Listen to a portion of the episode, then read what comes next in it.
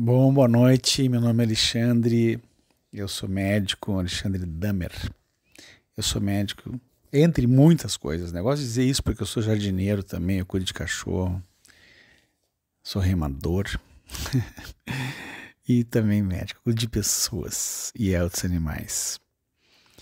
Mas então eu tenho uma intenção de dar um segmento em áudios primeiro sobre comportamento humano, tá? Essa é a intenção. Eu agradeço meu filho Felipe que está me orientando, é meu produtor querido, está aqui do meu lado dando as tintas.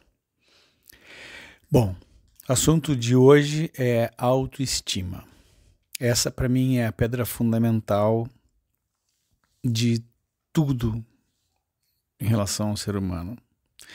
Não existe nenhum outro valor cultural ou até financeiro que a gente possa sobrepor a autoestima, nem estético, nem nada, nem, nem, nem saúde, nem físico, porque a autoestima é a sensação de valor.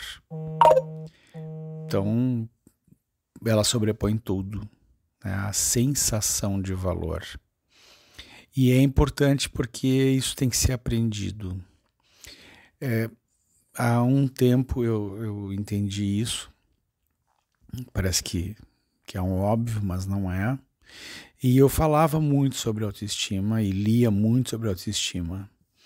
Até que um dia uma moça numa plateia que eu dava palestras me perguntou o que ela faria porque ela tinha entendido perfeitamente, mas ela não tinha nenhuma autoestima, não tinha nenhum amor próprio. E ela não sabia como gostar dela, nem dar valor para ela, nem como começar isso. E eu fiquei paralisado em relação a isso e absolutamente idiota, sem resposta nenhuma. E com o tempo me veio essa resposta, pelo menos o fio dessa meada, que era o seguinte: quando tu souber quem tu é, tu vai saber quanto tu vale. E a partir daí eu comecei um grande estudo sobre autoconhecimento. Para mim, isso é o princípio da autoestima.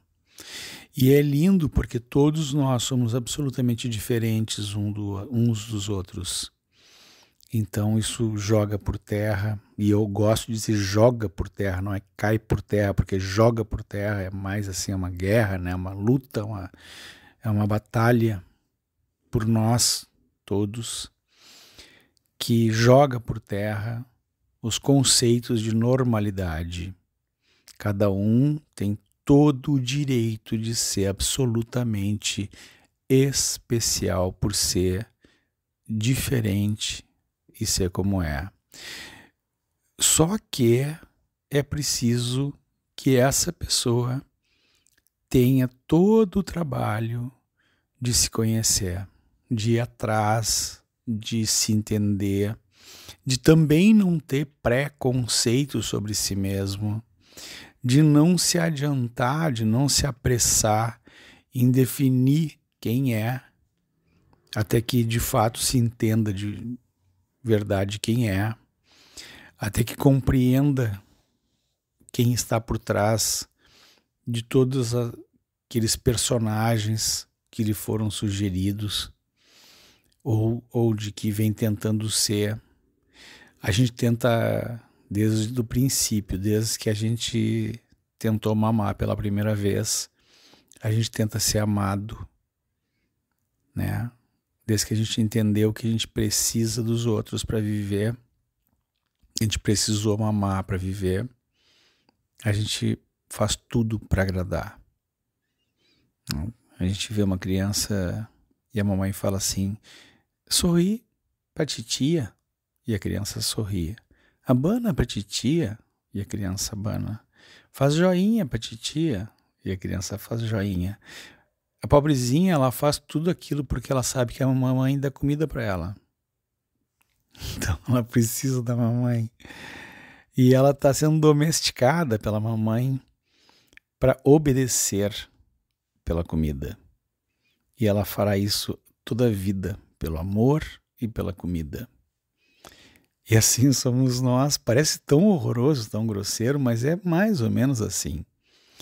E é tão difícil a gente se desprender disso, se desagregar disso e se olhar de fora de si, sair da ilha para olhar a ilha, entender como é que a ilha funciona, para entender quem é a ilha, quem somos nós, do que somos feito de verdade, quem é eu, que diferença eu tenho.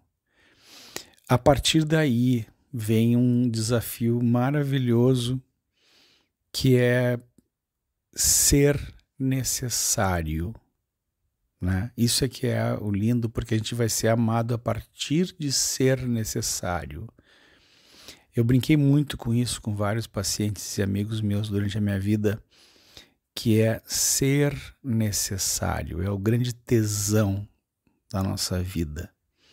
Quando tu compreende o que que tu tem de bom para oferecer, quando alguém quer te conhecer e tu sabe explicar quem tu é. Tu sabe contar com muita alegria quem tu é. O que tu tem para oferecer de diferente sem nenhuma vergonha de faltar alguma coisa, de faltar uma outra coisa, uma outra coisa, e especialmente as coisas estéticas que não fazem nenhuma falta quando as coisas não estéticas, essencialmente importantes e profundas, têm abundantes. Quando tu encanta no escuro, sem precisar ter holofotes e reflexos de perfeição. E aí tu consegue ser necessário quando tu faz falta. Quando a tua presença ou a tua ausência fazem muita diferença.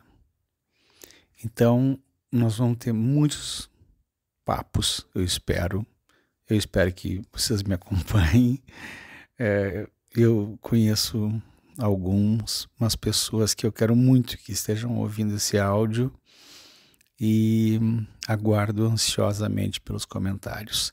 Beijo muito grande e terá segmento. Beijo. Tchau.